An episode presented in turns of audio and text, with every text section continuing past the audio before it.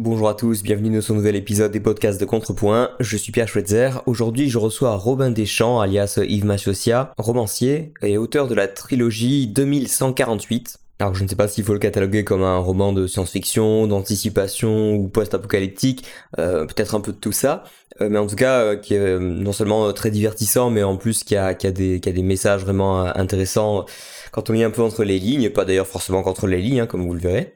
Bon, comme vous le savez, les, les gens qui, euh, qui adhèrent aux valeurs libérales sont pas forcément nombreux dans le monde de la culture, donc évidemment, lorsque je rencontre, euh, j'aime bien essayer de les avoir au micro.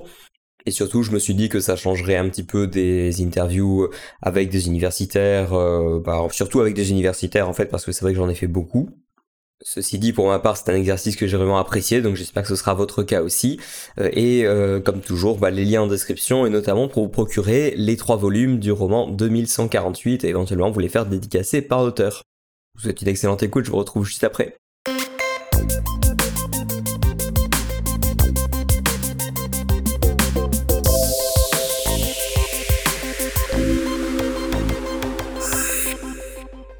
Robin Deschamps, bonjour. Bonjour.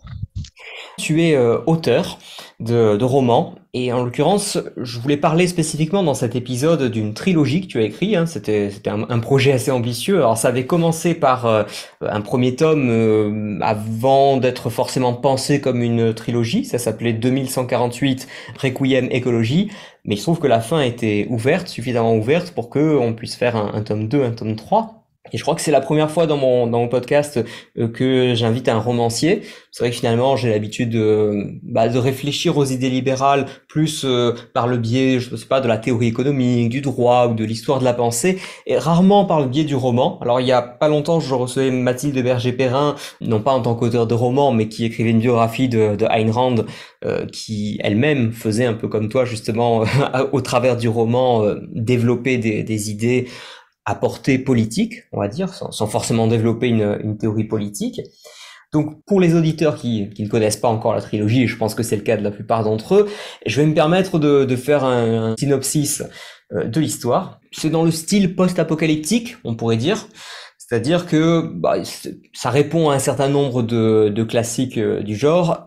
La Terre telle qu'on la connaissait euh, à l'époque, euh, enfin, de la fin du du XXe siècle ou des début du XXIe siècle en l'occurrence, cette euh, cette terre a été dévastée, euh, notamment par des par des crises économiques et des crises environnementales qui qui sont liées l'une à l'autre. Et dans ce monde, il y a eu deux formes de réponse. La, la réponse majoritaire a été de s'enterrer et de procéder à une sorte de course à la technologie pour euh, continuer à vivre comme avant avec des, des sensations artificielles, des, des paysages artificiels, des, euh, de la nourriture artificielle, enfin à peu près tout ressemblant au monde d'avant mais artificiellement, mais confortable. Et à côté de ça, il y a une, une poignée euh, d'humains qui ont décidé de continuer à vivre à l'ancienne malgré la, la, forte dégradation de l'environnement. Alors ils sont obligés de vivre dans des grottes, euh, ils vivent de manière tribale, ils peuvent plus avoir d'aussi grandes sociétés, des civilisations euh, euh nationales, continentales et intercontinentales. Donc ils vivent en, en petites tribus et ils vivent beaucoup moins confortablement, mais à l'ancienne, avec ce que ça comporte d'avantages et d'inconvénients. Euh, ces deux mondes-là ne communiquent quasiment pas, ils connaissent l'existence l'un de l'autre, mais ils se regardent avec méfiance, communiquent très peu. Et il va y avoir, euh, l'élément qui va les réunir, c'est l'avènement d'un virus qui au départ est plutôt euh, créé, puisque on va rapidement apprendre que, que c'est un virus qui n'est pas qui n'est pas accidentel mais qui est créé euh, au départ pour faire des dégâts économiques et puis qui en réalité très vite va, va échapper à ses créateurs et, et, va avoir des conséquences dévastatrices sur la sur la santé. Euh, en particulier, ce qui se ce qui se passe, c'est que les personnes touchées par ce virus, pour la plupart, ne meurent pas, mais elles reviennent à un état quasiment végétatif, en tout cas à l'état de nourrissons adultes qui sucent leurs pouces, euh, qui ont quand même besoin de continuer à vivre, hein, mais euh, qui ne meurent pas spontanément, mais qui ont besoin d'être totalement assistés par euh, une, deux, trois, quatre personnes qui devient très rapidement un, fardeau économique insupportable pour la, pour la société. Le tout dans un contexte où quand même les, la compétition entre nations et de manière générale entre l'Orient et l'Occident euh, est assez forte et qu'on a, comme dans le monde actuel, de, de l'espionnage économique, euh, des coups bas euh, et, des, et des guerres qui couvent. Donc voilà à peu près le monde dans lequel on est et l'action se situe alors, dans des lieux réels, en l'occurrence ça se passe euh, par exemple à Marseille, à Lyon, puis euh, dans pas mal d'endroits du bassin méditerranéen et jusque euh, en Iran euh, avec des gens, des Américains aussi, enfin bref ça, ça se concentre pas mal sur la Méditerranée mais ça se passe dans des lieux réels, sauf que ces lieux ont subi les épreuves que l'humanité euh, a subies et, euh, et qui font que c'est, euh, oui, je sais pas comment le dire mieux que, que de dire que c'est du, que c'est du post-apocalyptique. Et c'est à l'occasion de ce virus que les deux communautés vont être forcées de se, de se parler, et en particulier deux individus, dans, enfin un, dans chacune de ces, de ces communautés, qui vont être obligés de faire un, un enfant ensemble pour avoir une chance d'éradiquer le virus. Voilà, je pense que j'en dis pas beaucoup plus pour pas pour pas déflorer l'action, mais c'est voilà, c'est un choc des, des cultures et, et ces deux mondes qui ont évolué de manière divergente pendant assez longtemps en plus, hein, pendant je crois une centaine d'années, bah, vont devoir euh, réapprendre l'un de l'autre. Et c'est un, un, roman qui aborde vraiment beaucoup de thèmes à la fois. Je, on reviendra pas sur tous, mais ça parle de transhumanisme, ça parle d'intelligence artificielle, ça parle aussi bah, de thèmes beaucoup plus humains, ça parle de, de sexualité en général. Euh, enfin, il y a en tout cas des, des scènes qui, euh, ça, ça, repose en, partie quand même sur euh, sur des, des choses de nature sexuelle. Euh, et puis euh, et puis il y a une sorte de, tableau social qui est brossé d'une société qui ressemblait un peu à la société actuelle avec les dérives étatistes, mais poussé jusqu'à un extrême qui a, rendu la situation à la fois grotesque et dramatique. Est-ce que tu aurais quelque chose à, à, ajouter à ce résumé ou est-ce que j'ai à peu près saisi euh, l'essentiel? Pas de souci, simplement. Pour moi, le roman, enfin, il a été décrit comme une dystopie. Alors, post-apocalyptique, dystopie, il n'y a pas de, de grosses, euh, ça pose pas de gros problèmes. Ce qu'on peut dire quand même, c'est que c'est une dystopie, curieusement, à, à, mon sens, finit bien. Donc ça, c'est pour la première, le premier élément. Ensuite, euh, en ce qui concerne la vie, le, le, type de vie qui est installé avec cette vie sous terre, c'est surtout en fait le, le, fait de dire que l'intelligence, euh, l'intelligence humaine, le côté tertiaire de l'individu fait qu'il va se créer une vie virtuelle comme tu le disais tout à l'heure, euh, confortable. Et tu as des gens qui sont un peu les laissés pour compte. Alors ils sont, ils sont considérés justement ces espèces de primaires, de primates, de, appelle ça comme tu veux, ils sont, considérés plutôt avec dédain. Euh, et il faudra effectivement qu'il y ait des, des, événements comme, on les, comme, comme je les ai euh, décrits qui puissent permettre qu'ils se rapprochent, et encore à minima. En ce qui concerne l'histoire de la sexualité, donc un livre, la vie, la vie, la sexualité fait partie de la vie, et je voulais plutôt comme un entomologiste décrire euh, quel pouvait être euh, ce type, le type de rapport, de rapport entre des individus, dont l'essentiel, on, on l'a pas dit au départ, euh, c'est quand même une société qui est essentiellement féminine, pour les raisons que j'ai que j'ai décrites et évoquées, qui sont bien sûr discutables, mais c'était le choix que que j'avais fait. Donc la sexualité est décrite dans cette optique-là. Alors, euh, petite, petite parenthèse, euh, euh, j'ai la chance d'avoir des, des bêta-lecteurs et des bêta-lectrices. Mais je sais pas si bêta-lectrice, si je comprends bien. Oui, c'est curieux, mais la clientèle de ce genre de roman est, euh, plus féminine. Je dois avoir 70-75% de femmes qui achètent le livre. Et pour, autant, euh, ça n'empêche pas que j'ai décrit euh, cette sexualité dans cette société de façon totalement médiocre, si tant est qu'on veuille considérer le côté féminin de la chose. C'est-à-dire que je, suis incapable de pouvoir connaître les pulsions, les désirs, les envies et ce dont les femmes n'ont pas envie euh, sur ce plan-là.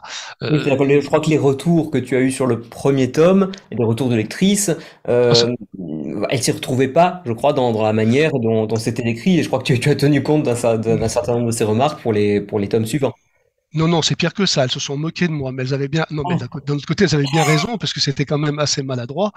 Donc euh, voilà. Après, alors. C'est toujours, euh, toujours difficile, j'imagine, hein, à, à, à, des charges, si, si j'ose dire. Euh, c'est toujours difficile de faire, de, de, enfin oui, de, d'inclure une scène de sexe dans un dans un livre.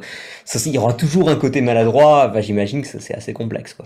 Surtout quand on veut jouer à ce qu'on à ce qu'on n'est pas, à ce qu'on n'est pas capable de comprendre. Et là, à l'apprenti sorcier, si j'ose dire. Si on n'est pas de de sexe féminin, non. ça doit être particulièrement difficile. Voilà, mais ça, ça c'est pas un écueil non plus. Enfin, c'est pas un écueil euh, insurmontable. Et euh, la, la, la, clientèle de lecteurs masculine, elle retrouve, et forcément, elle retrouve euh, ses pulsions, ses envies et ses fantasmes masculins. Voilà, mais mais c'était pas le but. Cela étant dit, enfin, c'était pas le but annoncé en tout cas. Voilà. Mmh. D'accord. Une précision importante pour les auditeurs. Là, on parle d'une histoire euh, de virus, de pandémie, etc. Attention, euh, le, le roman est sorti en quelle année? Le premier tome est sorti en 2017, avant la Covid. Voilà, c'est ça. Donc on est quand même trois ans avant avant la Covid, et c'est amusant parce que Bon, même si évidemment que c'est pas, hum, comment dire, c'est pas totalement hors du champ des possibilités euh, d'imaginer une, une, épidémie. Donc il y a d'autres romans qui, qui l'ont fait, mais je trouve que dans la manière dont les autorités répondent à cette euh, à cette pandémie et les réflexes que ça va entraîner de la part des, des sociétés dans, dans la manière dont elles fonctionnent, leur approche de de la sécurité, de l'économie, euh, c'est des relations internationales même, je, trouve c'est assez frappant la, manière dont c'était prémonitoire. Donc ça, euh, tu, as réagi comment toi quand la pandémie est arrivée et que tu, as vu un peu ton ton roman se dérouler sous tes yeux? Bah, surtout, ce que j'ai vu, c'est l'arrivée du deuxième tome qui était complètement tombé à plat. Comment, comment proposer à des gens de lire quelque chose qu'ils sont en train de vivre actuellement. Alors, je, je, sais bien que les gens avaient un peu plus de temps avec la Covid, mais c'était pas vraiment le bon. Les gens n'avaient pas envie d'entendre ça. Et puis, je, je, le comprends tout à fait. Euh, juste pour, pour, préciser aussi que euh, l'importance de ce virus, qui est différent du, bah, euh, du, du il s'appelle H15N11, si je dis pas de bêtises. Euh, ce virus est différent parce que c'est un virus mixte, euh, c'est-à-dire qu'il est électronique, enfin informatique, j'allais dire, et, et, et biologique. Oui. Euh, C'était pas anodin parce que, euh, ayant quand même eu un, parcours euh, scientifique, euh, tous ces éléments-là sont, sont, déjà en, en, en, en route. Des greffons, des greffons électroniques avec des, des, des pôles un, un, petit peu électroniques et, et biologiques, ça existe, c'est déjà en train d'exister, de se faire. Alors, on parle vraiment de transhumanisme au sens premier du terme. C'est alors c'est aussi vers ça que je voulais tendre, c'est parler du transhumanisme et on enfin j'espère j'espère qu'on comprend mieux lorsqu'on arrive au bout du cheminement du, livre pourquoi euh, ce virus est décrit tel qu'il est là. Et voilà oui. Et je peux en dire plus parce que sinon c'est. Oui, voilà, on, on, peut pas, on peut pas dévoiler toute l'action, mais oui, oui. en ah, tout cas, moi, en tant que lecteur, je, je bah, j'espère avoir avoir correctement compris. Donc, euh, donc voilà. Bah, on, on, va reparler du transhumanisme, mais peut-être, euh, je, je vais commencer par par citer l'introduction de ce livre. D'abord parce que moi, je pense que au-delà de l'intrigue autour du virus euh, et, euh, et, des aventures euh, de ce monde post-apocalyptique, moi, ce qui m'a le plus amusé, euh, c'est c'est finalement la manière dont tu décris le monde actuel. Alors, évidemment, toi, tu tu en parles comme étant le monde d'avant euh, dans, ton livre, mais, je trouve que c'est assez bien, c'est assez décrit. Alors d'abord, je lis l'introduction parce que parce que les intentions sont assez claires. Alors je cite. Toute ressemblance avec des institutions d'État, telles que la SNCF ou EDF, et le comportement des fonctionnaires ou assimilés, qu'ils soient territoriaux ou nationaux, est souhaité. Cette population résiste à tout besoin de changement ou d'adaptation des privilèges qui lui sont accordés, et ce, malgré les évolutions scientifiques, économiques et les 2200 milliards d'euros de dettes accumulées en 2016. J'ose même pas citer les chiffres aujourd'hui. Je reprends. Population innombrable et en plein essor. Aujourd'hui, 35% de la population active est, entre guillemets, payée par l'État, c'est-à-dire les contribuables. Notre système, social certes, mais liberticide, nous mène tout droit vers un futur où 100% de nos actes seront dirigés et contrôlés par des institutions publiques. C'est arbitrairement, mais à dessein, vers ce futur apocalyptique que je souhaite vous entraîner, afin que ce texte reste pour longtemps encore du domaine de la science-fiction. Donc voilà, ça c'est un avertissement euh, en début de livre. Donc voilà, pour pour ceux qui qui en douteraient, je veux dire, tu, tu ne masques pas euh, l'inspiration philosophique de nature libérale qu'il peut y avoir derrière ce propos, mais il suffit pas de, il suffit pas de, de le clamer. Moi, ce qui m'amuse, c'est que c'est très bien décrit euh, dans d'autres passages, quand par exemple, je vais, je vais, j'ai relevé quelques quelques passages. Je me permets d'en citer un ou deux. Euh, tu parles par exemple des entreprises mixtes, public-privé, donc chose qu'on connaît euh, déjà aujourd'hui. Mais euh, mais tu dis euh, ces, ces monstres issus d'une copulation euh, contre nature privée-publique avaient en général des, des statuts d'intérêt public ou sans but lucratif. Ils employaient l'essentiel de la population. Toutes les tâches réalisées dans ces entreprises faisaient partie du service au public. Les nombreux employés étaient assez mal payés, mais bénéficiaient d'avantages en nature innombrables. Seuls quelques, cadres supérieurs se partageaient le pactole. Et un peu plus loin, euh, toujours en parlant de ces entreprises, tu disais l'État récupérait sa mise de fonds grâce aux impôts et aux taxes auprès des sociétés et de façon plus indirecte à l'aide de son système de double ou de triple imposition des salariés. Et puis une partie de cet argent repartait sous forme de subventions par le biais d'innombrables pôles de compétitivité ou autres structures d'aide entre guillemets permettant d'entretenir de nombreux fonctionnaires des chambres de commerce, d'industrie. La boucle était bouclée.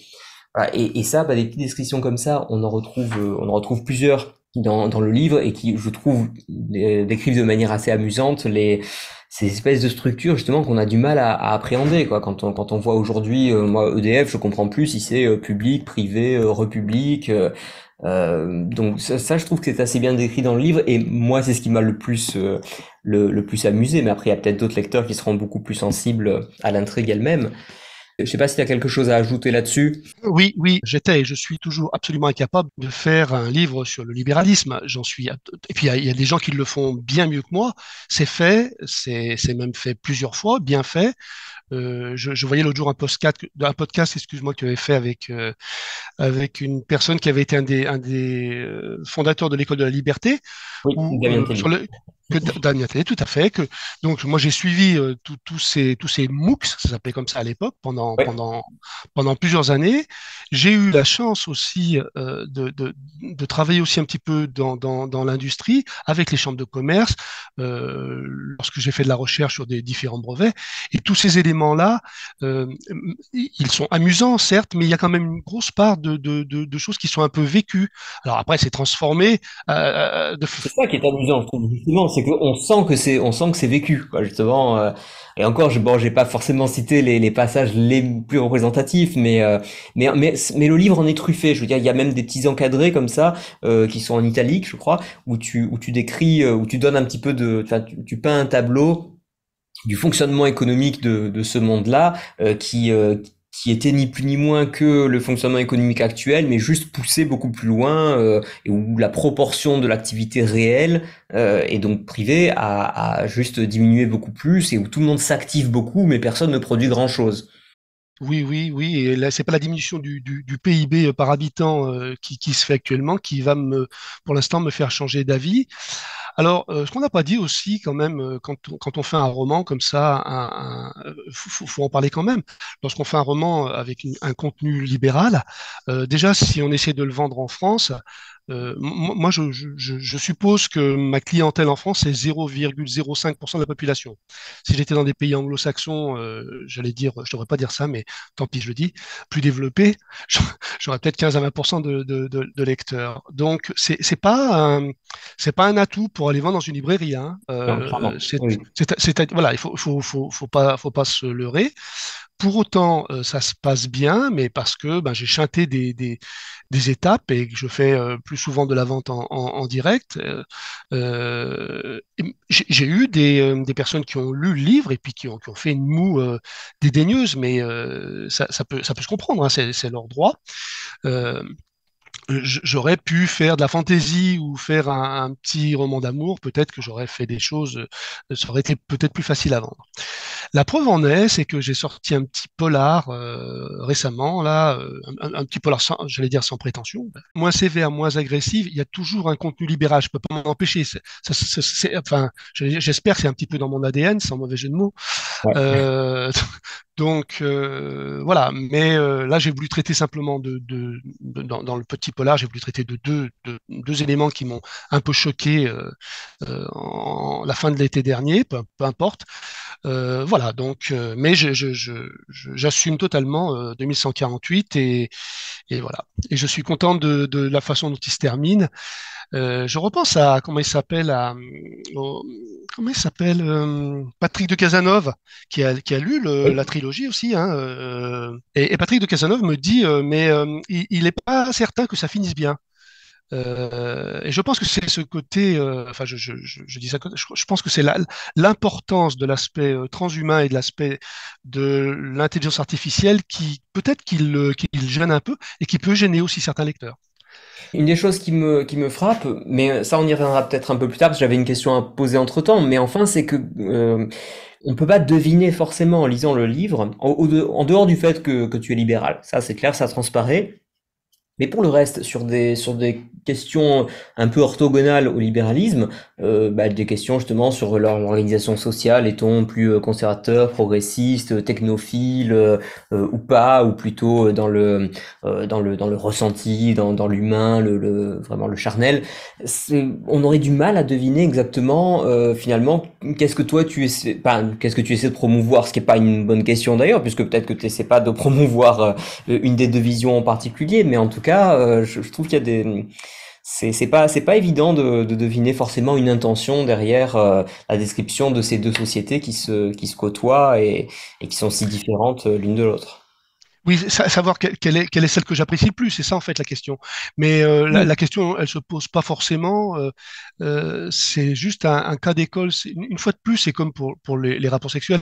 Je, je, je, je souhaite être un entomologiste et je souhaite juste observer ce qui se passe euh, et, pousser, pousser euh, au paroxysme les, différents travers et avantages euh, de, de, de, l'individu, des individus. Voilà, je pense que c'est ça et j'ai pas. Chaque individu est différent, chaque individu a, sa façon de voir les choses et mm, pareil pour en ce qui me concerne. Et non, simplement, je, je pense que c'est par rejet du fait que il y a, beaucoup de personnes, enfin peut-être que ça va s'arranger, ça s'arrange en ce moment. Euh, beaucoup de personnes étaient contre le progrès, contre l'intelligence artificielle, comme si euh, on allait euh, faire des robots qui allaient nous massacrer, un petit peu comme dans Terminator. Je pense que d'ailleurs ce, genre de film n'a peut-être pas arrangé. C'est peut-être pour ça aussi que je me suis, je me suis un petit peu dirigé de ce côté-là, en prenant la défense le parti, euh, peut-être euh, un, peu plus que, que j'aurais dû le faire, de ce, de ce genre de, de choses. Voilà. Bah, ceci dit, hum, moi j'ai souvenir de passages du livre aussi où, où tu décris quand même euh, l'avènement de robots qui ont assez largement remplacé le, le travail euh, le travail humain, ce qui est quand même une des craintes de beaucoup d'adversaires de, de l'intelligence artificielle, de dire mais regardez si ça si ça nous enlève nos, nos emplois, euh, ça va détruire de la richesse. Alors nous euh, on sait on sait par beaucoup d'économistes libéraux que que c'est pas la bonne manière de penser, mais mais on pourrait croire ça en lisant le livre quand même. Bah, euh, comme tu le dis, on s'est rendu compte que dans les sociétés qui utilisaient le plus l'intelligence artificielle, qui étaient les, pays euh, les plus développés, euh, Japon, États-Unis et j'en passe, euh, le, chômage n'est pas l'élément qui est le plus, euh, le, plus marquant et le, plus lourd. En tout cas, l'intelligence artificielle pas, ne semble pas avoir tendance à augmenter le nombre de chômeurs. Elle déplace un peu le type d'emploi, le, type d'activité, mais euh, est plutôt générateur de, bénéfices et d'emplois. Enfin, d'après ce que j'ai cru lire. Voilà. D'accord. Et alors ceci dit, même si ça ne détruit pas forcément euh, l'essentiel de l'emploi, ça bouleverse profondément, en tout cas dans ton livre, hein, ça, ça bouleverse profondément euh, la, la structure de, de Ah la oui, société, la structure de ces emplois. Et c'est notamment, je crois, la, la cause principale de la, de cette féminisation extrême de la société, c'est que les travaux de, de force ont disparu. Et vraiment, les quelques tâches physiques qui restent, ben oui, on, on les laisse aux quelques hommes qui, qui restent. Mais sinon, finalement, comme la plupart des tâches sont devenues euh, euh, tertiaires et, et même de préférence euh, administratives, euh, mais finalement, les femmes se sont avérées plus adaptées pour les, pour les faire. Mais pourquoi ceci dit, est-ce qu'elles sont devenues plus nombreuses? C'est vraiment parce que c'était les, elles étaient meilleures que les hommes aussi sur ces tâches-là? Euh, euh, peut-être parce qu'elles sont plus utiles. Enfin, euh, toujours pareil dans l'idée de ce que je proposais, elles sont plus nombreuses parce que plus utiles, et puis parce que peut-être, enfin, je sais pas, ça, ça, reste, c'est pareil, c'est moi qui affirme ça, mais tant pis, j'assume à nouveau. Les femmes sont peut-être moins violentes, elles sont peut-être plus réfléchies, elles sont peut-être plus posées. Alors, je, ne peux pas préjuger de ce que donnerait une, société avec euh, 95% de femmes. Alors, certainement que les hommes restants seraient très, très heureux. Mais euh, euh, là, ça, se fait petit à petit. Ça se fait pas, euh, ça se fait petit à petit parce que il y a une inutilité de, de, l'homme avec un petit H dans mon, dans mon propos. Voilà. Il me semble qu'en, enfin, non seulement il est inutile, mais en plus il est euh, assez méprisé, assez marginalisé. En plus, il est, c'est lui qui est essentiellement prostitué, parce que dans, ce monde-là, finalement, euh, quand il y a encore un peu de demande euh, pour, euh, pour du sexe masculin, bah, ce sont des, des, espèces de mutants à deux pénis. Là aussi, quand même. Tout à fait, oui, ça c'est rigolo. Qui faut pas le dire, faut pas le dire, faut pas le dire, mais oui, oui, c'est, c'est tout à fait. Mais, mais euh, là, je, je pousse aussi, je, je, je, je pousse aussi un petit peu loin le bouchon concernant l'évolution, comme si l'homme XY était un produit, enfin, je n'aurais pas dire ça, j'en fais partie, était un produit, euh, une, une, évolution un petit peu intermédiaire euh, et un, un, un, peu moins moins évolué, excusez, excuse-moi, que, que, que, la femme, que, la, femme, quoi, finalement. Ouais. Que la femme, voilà. Donc, en fait, dans mon dans mon dans mon dans mon, dans mon cheminement, c'est on est on a l'homme qui est le primaire, le primate, euh, l'Homo erectus, euh, l'Homo sapiens. On a la femme, et puis après, dans, une évolution future, on aurait une femme augmentée. Euh, voilà, en, schématisant un petit peu l'idée. Alors moi, je peux pas m'empêcher de faire le rapprochement avec le mouvement qui se passe depuis 5 à 10 ans, mais surtout 5 ans, euh, où les revendications euh, féministes sur l'égalité des droits, et ça c'est bien normal, euh, et c'est tout à fait euh, inclus, je pense, dans les, dans les idées libérales, mais enfin, sont devenues une, parfois une forme de, de revendication assez caricaturale, d'une, d'une forme de, de revanche des, des femmes par rapport à un monde où, où elles auraient été exploitées et, et et dominé de manière systémique par, les hommes. Euh, qu'est-ce que quel regard tu portes toi sur les dérives les plus euh, les plus bizarres, on va dire, de cette espèce de néo-féminisme euh, qui, est, qui est devenu assez assez convenu aujourd'hui, assez consensuel et un peu prégnant de partout dans les médias? Ben, je trouve que c'est un petit peu antinomique avec l'intelligence que je prétends aux femmes. C'est-à-dire que on, on, peut comprendre qu'il y, qu y, a une envie de, vengeance et puis qu'il y ait des inégalités qui, qui est duré pendant pendant mettons pendant des, pendant des, des siècles, mais je, je, je ne je ne pense pas que c'est ça l'avenir euh, de l'homme ni de la femme. C'est pas ce, ce genre d'individu. Donc j'en pense pas grand bien. C'est pas tout, tout, ce qui est un petit peu extrême, euh, tout ce qui est un petit peu extrême et qui est exacerbé ne donne pas une grosse euh, preuve d'intelligence et ne risque pas d'aboutir à, à, à, grand chose. Même si le phénomène est marginal, même s'il fait beaucoup de bruit, parce qu'aujourd'hui les minorités ont tendance à être très très bruyantes. Euh, par rapport euh, à la majorité silencieuse. Je ne crois pas. Je, je, alors, ça, ça, peut être, ça pourrait être un outil pour, pour ce genre de, de, de ce, ce, genre de roman, pour être un outil, mais pff, non, non, je, je, je, crois même pas euh, que ça puisse être utilisé pour, par ce genre d'individu. J'espère que non. Et que c'est pas pour ça en, en, tout cas, il faut pas y voir, je suppose, euh, une espèce de, de contre-pied systématique euh, euh pour pour dénoncer justement les dérives du féminisme actuel. Non, euh, non, la chose, non, non, du tout, du tout. C'est juste une, une supposition, c'est une, une trajectoire imaginée, imaginaire, euh, en disant bah voilà l'évolution de l'homme on a on a eu l'australopithèque on a eu euh, l'homo erectus et bah, il continue à évoluer. Et puis s'il continue pas à évoluer euh, tout seul naturellement bah, de toute façon on va pas mais ça veut rien dire. On va on va l'aider de façon non naturelle artificielle de façon à, augmenter encore son, intelligence ses capacités ses capacités de bien faire ses capacités de nuisance ses capacités de tout ce qu'on veut. Voilà.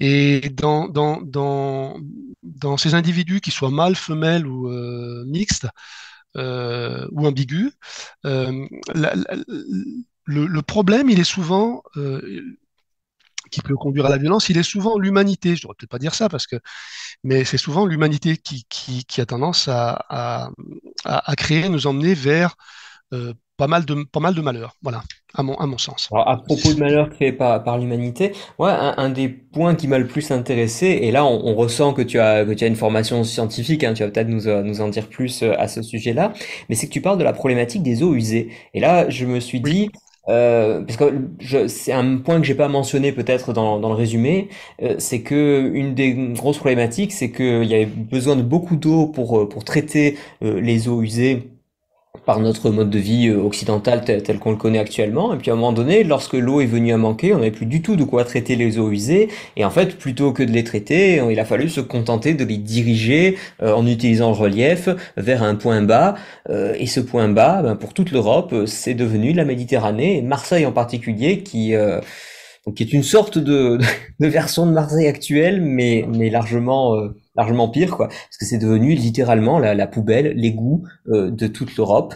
Et euh, voilà, c'est abominable. Mais ça m'a, moi, ça m'a, ça m'a fait me demander, tiens, euh, on est assez peu, je pense, j'espère ne pas être le seul, à pas savoir exactement euh, comment est-ce qu'on traite les eaux usées, jusqu'à quel point c'est possible. Enfin, moi, ça me semble à la fois euh, fascinant et un peu inquiétant d'arriver à transformer l'eau de nos toilettes, on va dire, en, en eau propre et éventuellement potable. Alors, est-ce que, est-ce que ce qui est-ce que le problème qui s'est passé dans le, dans le roman euh, est un problème qui pourrait se poser dans le système actuel de, de traitement des eaux tel qu'on le connaît?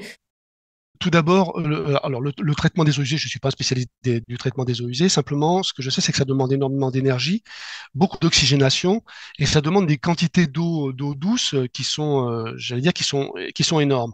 Donc, euh, dans mon roman, j'avais dit, bah écoutez, comme, on est obligé, on n'a plus d'eau douce, on est obligé de dessaler l'eau de mer, on va pas s'amuser à aller traiter les eaux usées, c'est difficilement possible. Et le traitement de lagunage, euh, qui est, c'est un traitement de lagunage, mais alors grandeur nature, qui est réalisé, c'est-à-dire qu'on prend les eaux usées, on balance tout euh, dans un, dans un, dans un endroit, puis on attend que les, les bactéries, les micro-organismes fassent leur, euh, fassent leur, leur travail. Donc discutable là, dans, dans, dans, le roman, et puis et problématique aussi, comme tu as pu le constater. Euh, mais on on sait pas trop, sait pas trop faire mieux aujourd'hui. On sait pas trop faire mieux aujourd'hui.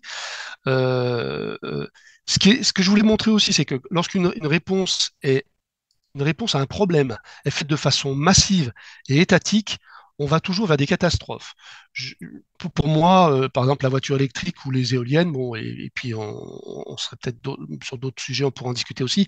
Chaque fois qu'il y a une décision qui est prise de façon massive au niveau européen ou au niveau français, en disant voilà, messieurs, dames, maintenant c'est comme ça, on va toujours vers des catastrophes. Alors, euh, pendant, les, 30 ans, on fait le diesel et puis on se rend compte que finalement c'était pire que ce que c'était censé résoudre. Et... On, le, favorise et puis après on se dit bah écoutez finalement ça fait pas mal de trucs et ben marche arrière, on arrête tout, c'est pas bien. Euh, moi je suis pour les, les, micros expériences, c'est ce que j'ai voulu, c'est ce que j'ai voulu montrer. Mais les, les, expériences qui sont faites à, à coût de budget privé, ça veut dire que ça marche c'est le jackpot, tu gagnes de l'argent, ça marche pas, on parle plutôt.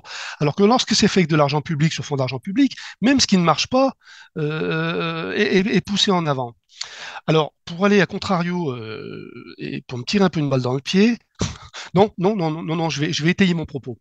Euh, on parlait justement de désaliniser l'eau et c'était c'est très coûteux, c'est très coûteux pour récupérer le, sel. Il semblerait que depuis 2017, sortie du roman, il y a des pistes sérieuses pour traiter l'eau salée euh, et pour la rendre potable euh, plus facilement. Après, je, je, je suis pas, je me suis pas suffisamment renseigné là-dessus, mais voilà, par exemple. J'ai entendu parler d'évolutions euh, assez notables en Israël et en Australie, je crois. Voilà, donc c'est une, ce sont des initiatives privées qui peuvent être ponctuelles, si elles sont, si elles sont valables, bien sûr, bien sûr qu'on a tout à fait le droit de les généraliser, de l'utiliser, mais, mais pas avant d'être passé par le laboratoire d'essai qui est euh, les différentes expérimentations. C'est, c'est, par les expérimentations qu'on progresse et pas en affirmant, et, et, surtout pas si c'est un, technocrate ou un politicien qui va dire, bah, écoutez, monsieur, la désalinisation de l'eau, maintenant, c'est comme ça. ça peut pas marcher. Mais, même entouré de spécialistes, parce que si ce sont des spécialistes à visée plus politique que scientifique, euh, ou qui sont ou, ou, qui sont nourris euh, par euh, par les par les États, c'est ça se passe pas de la même façon. On n'a pas le libre arbitre. Ouais, j'ajouterais peut-être un, un, point sur sur ce, ce côté, euh, comment dire, les, sur les défaillances des, des experts et spécialistes en tout genre. C'est que même lorsqu'ils ne sont pas spécifiquement abreuvés de, euh, comment dire, de, de culte de l'État, euh, voilà, pour faire simple, euh, de façon victimes de leur propre spécialisation. Et ça c'est quelque chose alors moi en ayant étudié le concept qu'on appelle d'intelligence collective euh, je m'en suis beaucoup rendu compte c'est que souvent il suffit d'apporter de la diversité mais y compris à, des points enfin dans des dans des choses dans des proportions vraiment saugrenues quoi. C'est-à-dire que vous avez un problème très complexe et vous faites venir quelqu'un qui est maçon prof d'anglais ou je sais pas quoi d'autre et à qui on, on, va, on va demander de réfléchir sur ce, sur ce même problème. Et parfois, euh, c'est pas qu'à lui tout seul il va le résoudre, mais parfois il va apporter une, une sorte de diversité de, euh, de perspectives euh, qui va tout d'un coup euh, faire voir un, un angle qu'on n'avait pas vu, euh, débloquer un, un sous-point particulier qui va finalement euh, permettre d'avancer.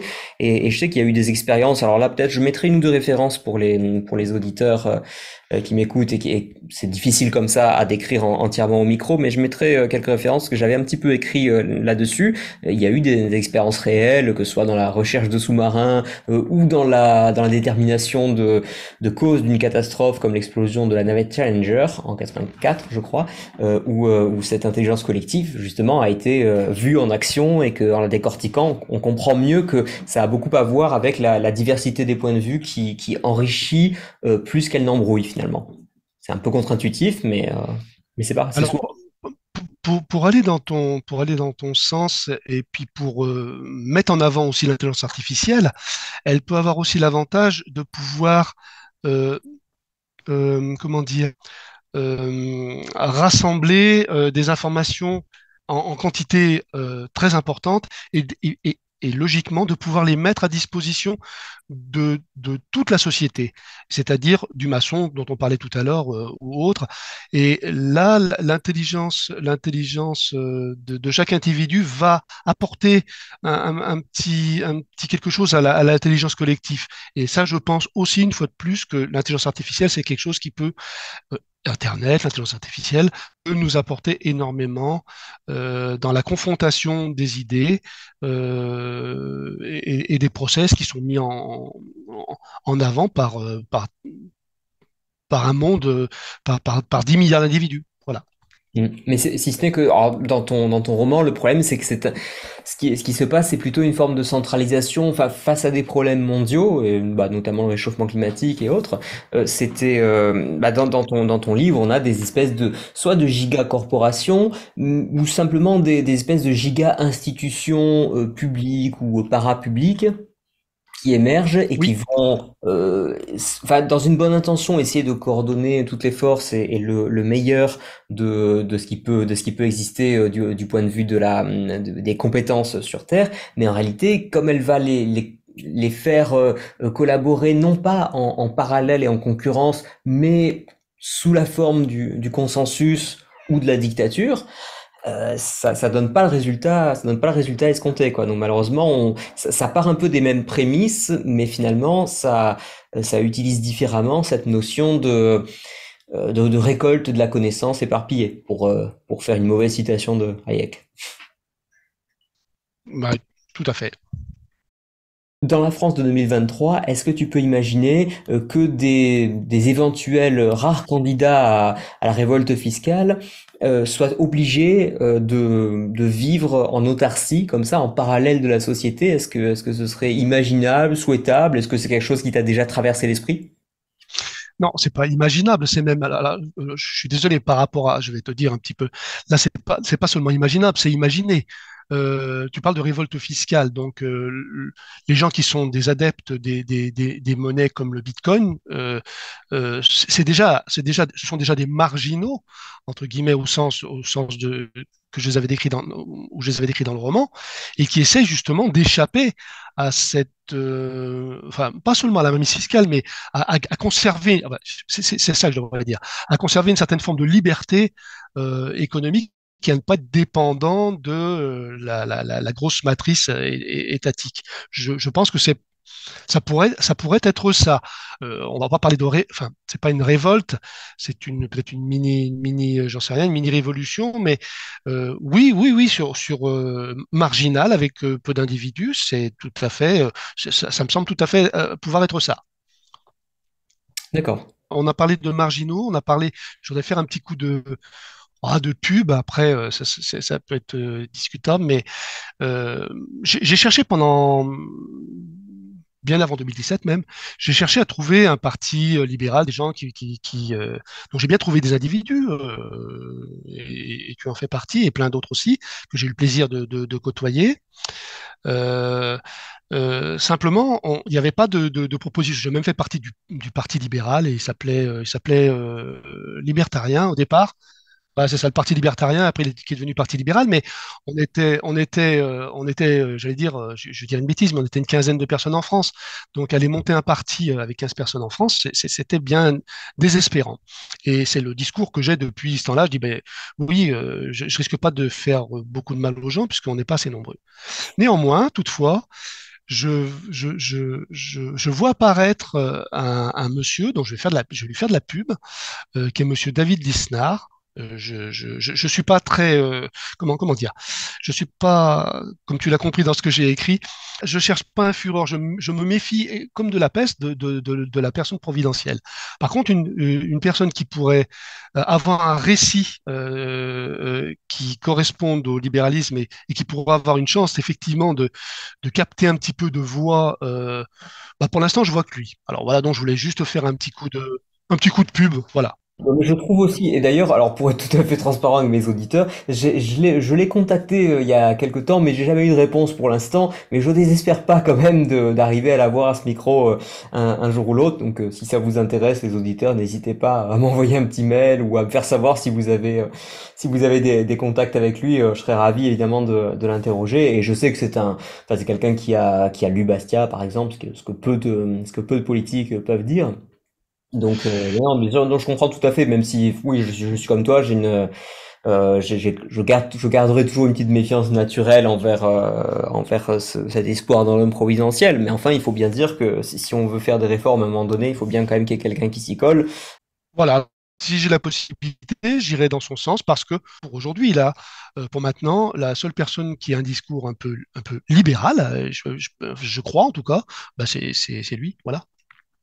D'accord. Et est-ce que, est-ce qu'on pourrait voir une forme d'identification entre toi-même et, ce personnage de, de Alain qui, euh, et qui dans le roman, euh, il vit sa vie de son côté, quoi. Finalement, il n'est pas forcément là à, à vouloir prêcher une, une parole euh, particulière, mais enfin, il vit selon ses valeurs et, et il emmerde le reste du monde, quoi, en quelque sorte, hein. Au sens, il veut qu'on le laisse tranquille. Est-ce que, est-ce que tu t'identifies un peu à ce, à ce personnage? Euh, ou certainement, certainement. Un, un- oui, un petit bonhomme. Il y a l'histoire du bateau aussi, le voilier, le voilier. euh, Oui, bien sûr, il y a, il y a des tas de descriptions hein, de, de, de voiliers, de voiles et tout. On, on sent que tu pratiques, quoi. Voilà, par contre, par contre, il n'était pas question de faire un. C'est pas du tout, c'est pas du tout quelque chose d'autobiographique. C'est, c'est ça m'intéresse pas du tout. Euh, par contre, oui, oui, oui, quelque part. euh, et puis, et puis aussi cette, cette, c'est- et puis, et puis soyons, soyons euh, honnêtes. J'en sais rien, c'est difficile d'être honnête. Soyons clairs. euh, chaque individu, il a, il a plein de, de, de, de défauts aussi, et on peut, on est toujours, dans, on est toujours dans l'incertitude. Euh, ça serait d'ailleurs même dommage d'être certain qu'on ait raison. Donc, euh, Ouais. donc aller, aller imposer à d'autres personnes euh, mes idées, non, non, euh, euh, je les impose pas, je les propose, je les propose. Euh, voilà, après ça plaît ou ça plaît pas, ça permet aux gens de, de, bah, de, de, de critiquer, de, de, d'avoir des, des, d'autres points de vue. Je suis un admirateur d'Ayn Rand aussi. Euh, j'ai lu ses romans, mais en, en très peu de temps, ça, je l'ai dévoré. euh, Enfin, euh, La Grève et puis avant d'écrire cette trilogie ou pas? Oui, oui, tout à fait. Oui, oui, tout à fait. Et elle m'a, euh, je dis, mais quelle, quelle bonne idée elle a eue, quelle bonne idée, quel, quel, quel, croche-pied elle l'aura fait, une femme euh, aux États-Unis, euh, entrepreneur. C'est, c'est extraordinaire, quoi. C'est Oui, son en- parcours de vie est quand même assez euh, Voilà, voilà. Donc, euh, si j'arrivais à faire le dixième de ce qu'elle est capable de faire pour le, j'allais dire pour le libéralisme aussi, pour les idées de justement de liberté, de, de protection de l'individu et, et pas toujours pour penser collectif. Bon, penser collectif, c'est bien, c'est pas, pas non plus, mais d'abord l'individu, ensuite le collectif. La plus petite des minorités. Oui, oui, euh, euh, et voilà, donc si je pouvais faire, si, si, si j'arrivais à faire lire un petit peu ce genre de, de, de- d'ouvrage, euh, euh, alors ça, ça, ça vient quand même, hein, faut pas, pas non plus exagérer, je, je, je vends des livres et ça se vend, ça se vend pas si mal. Fais quand même des, des salons, des séances de dédicaces, et, et je crois que tu t'es Oui, oui, justement euh, pour, bah, pour pouvoir, bah, peut-être même si tu en vends moins, tu les vends mieux, quoi, en quelque sorte, les intermédiaires, et, et une liberté totale euh, sur euh, là où tu es distribué ou pas, etc. si j'étais vraiment très très bon et que je vendais 200 000, 300 000 livres, je dirais je vais pas aller me casser la tête. Pour l'instant, c'est pas le cas, donc je suis plutôt dans, dans l'ordre du millier. Et là, j'ai besoin à ce moment-là de pouvoir avoir euh, l'essentiel du, du, du, du, bénéfice de la vente des livres pour pouvoir continuer simplement ce que je fais. Euh, c'est pas avec ça que je vais m'enrichir. Voilà. Hein, euh, donc, et puis je vois là c'est compliqué quand, euh, quand on va dans un salon, que les personnes sont avec des, des, éditeurs qui, qui ont. C'est compliqué, hein, d'être éditeur aussi, j'imagine que c'est très très compliqué. Euh, la, la, marge, elle n'est pas extraordinaire. Lorsque tout le monde a pris, lorsque le libraire a pris sa marge, l'éditeur a pris sa marge, et ben la personne qui a écrit finalement, elle se retrouve avec une portion qui est relativement congrue. Et euh, on, va, on, va, être, on va être cash. Hein, euh, quand je fais un salon, si je vends 20 livres, euh, je vais arriver à faire, euh, je sais rien, 5-6 euros par livre. Donc, bah, j'ai, bon, c'est pas non plus euh, de quoi. Mais pendant ce temps-là, mes petits camarades qui vont vendre, ils vont vendre, ils vont prendre 50 centimes, 80 centimes sur le livre. S'ils en vendent 20 dans la journée, euh, c'est le plaisir, bien sûr. Je, je, veux bien que ce soit le plaisir de, de, de vendre voilà, je pense que c'est plus le plaisir parce que déjà, je suis pas sûr que l'opération soit très rentable si on prend en compte le, temps que ça prend, etc. Enfin, il faut que ce soit un loisir, mais sinon, ouais, on comprend bien que c'est pas ce qu'on va faire pour euh, pour s'enrichir. Quoi. de toute façon, comme toute entreprise un peu artistique et culturelle, je pense que si on le fait dans l'optique de s'enrichir, euh, généralement, c'est quand même pas la meilleure voie à suivre. Quoi. Mais simplement, euh, euh, passer des journées, moi, je vois le, le retour parce que je, je, je, côtoie des gens, justement, d'autres auteurs qui sont euh, édités. J'entends des petits auteurs, hein, on, est d'accord. Mmh c'est la misère, c'est laborieux, et c'est pénible, c'est pas agréable pour eux. Donc euh, euh, voilà, voilà. D'accord. Alors moi je trouve ça confortable, je fais comme j'ai envie. Je vais aller faire les marchés là maintenant. J'ai décidé de de, de commencer et je, je, vends dans les marchés aussi. Je voilà, j'essaye un peu tout euh, euh, à ma guise, comme dirait une ancienne. Oui, une ancienne avec un regretté acteur français. ouais, tout à fait. Et, et d'ailleurs, je ne l'ai pas dit, mais pour les auditeurs qui voudraient se procurer le livre, euh, quel est euh, le canal à privilégier? Sachant qu'on le mettra en lien dans la description, bien sûr. Mais c'est de oui, le bah, directement ou d'aller en librairie ou sur Amazon? ah bah sur, sur, sur, Amazon, ils pourront l'avoir en virtuel, mais en réel, je sais même pas parce que je sais même pas comment c'est imprimé. Euh, donc en général, euh, bah, ils me demandent sur Facebook et puis je les envoie. Euh, je les envoie, j'envoie les livres, j'envoie la trilogie, je prends pour moi, donc c'est le même prix que ce qu'ils auraient dans une librairie. Enfin, le, le prix du livre est fixé, hein. Et donc je prends, euh, je prends pour moi le, le, le, le transport. Euh, alors, juste une petite parenthèse. Euh, lorsque j'envoie des livres à l'étranger, donc ça arrive quand même, en Belgique, au Canada, je paye moins cher que quand je les envoie en France. Là, c'est amusant ça. Il y a une raison particulière? Bien sûr, il y a une raison, c'est pour, pour protéger la culture française et pour la, la permettre de s'exporter. Donc, je paye moins cher quand j'envoie un, un, un, livre ou la trilogie euh, en, au Canada ou en, ou en, Belgique ou en Angleterre qu'en en France. Voilà. Bon, bah, ça me fait très plaisir pour nos amis belges et canadiens. Oui, mais euh, voilà, alors pour, pour, pour, le marché franco-français, euh, donc c'est ouais, pas... pas. Non, non, mais voilà. Bon, après, euh, après ça se fait, ça se gère. Euh, ça se gère, ça se gère. Voilà, on est, on est dans de la, on, on est dans l'artisanal. Si un jour c'était plus de l'artisanal, j'en serais enchanté, hein, faut pas non plus. Euh, mais à ce moment-là, on verrait, on prendrait d'autres dispositions. Mais pour l'instant, on en est là et ça va, ça se passe bien comme ça. Voilà. Bon, bah écoute, en tout cas, je, je peux qu'encourager les auditeurs à, à, lire le livre parce qu'en plus, je pense qu'un entretien audio, une interview peut pas lui rendre justice. Mais moi, j'ai vraiment beaucoup ri finalement. Enfin, à la fois, j'ai été captivé par l'histoire, mais j'ai aussi beau, beaucoup souri euh, de manière malicieuse en, en, le lisant parce que vraiment, je trouvais les, les descriptions, euh, bah ouais, je sais pas, le, le ton me, me, parlait bien. Et puis, euh, et puis donc pour les gens qui seraient, qui après l'avoir lu, peut-être vous êtes contactés. Donc, je crois que sur Facebook, c'est Robin Deschamps.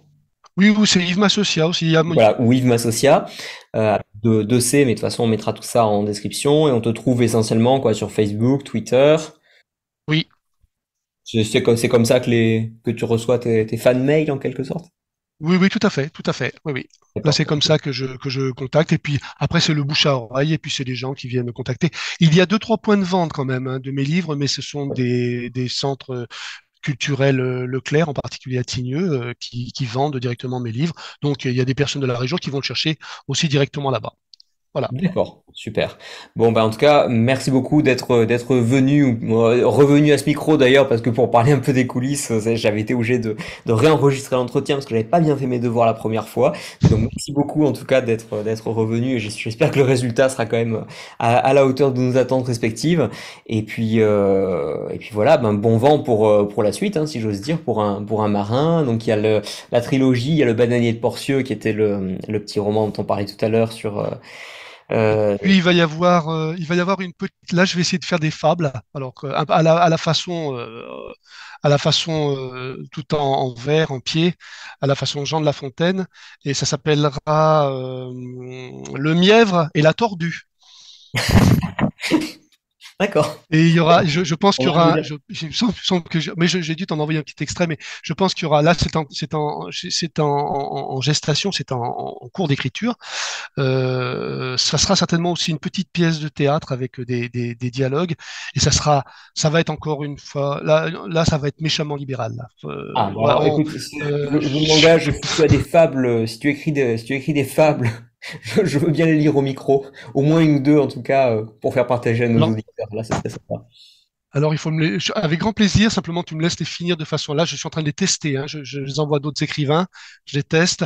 J'essaie de faire le produit le, le, le, le, mieux possible, le plus propre possible. Et puis, mais alors, avec grand plaisir, parce que je pense qu'il y en a deux, trois qui, qui, qui, qui, qui peuvent être assez ludiques. Je vais, je vais commencer à les, à les tester là pendant les marchés, là, les marchés de Noël. Et je pense que je vais les déclamer aussi en plus de, de, de, de vendre mes livres. Je, je crois que je vais pas me gêner. Euh, En fait, c'est ça le problème, c'est que je, c'est que je me gêne pas. Et, et donc voilà. C'est ce qu'on aime bien, hein. Je pense que c'est pour ça que ton public t'aime bien, c'est que il y a un côté, euh, il y a un côté direct, quoi.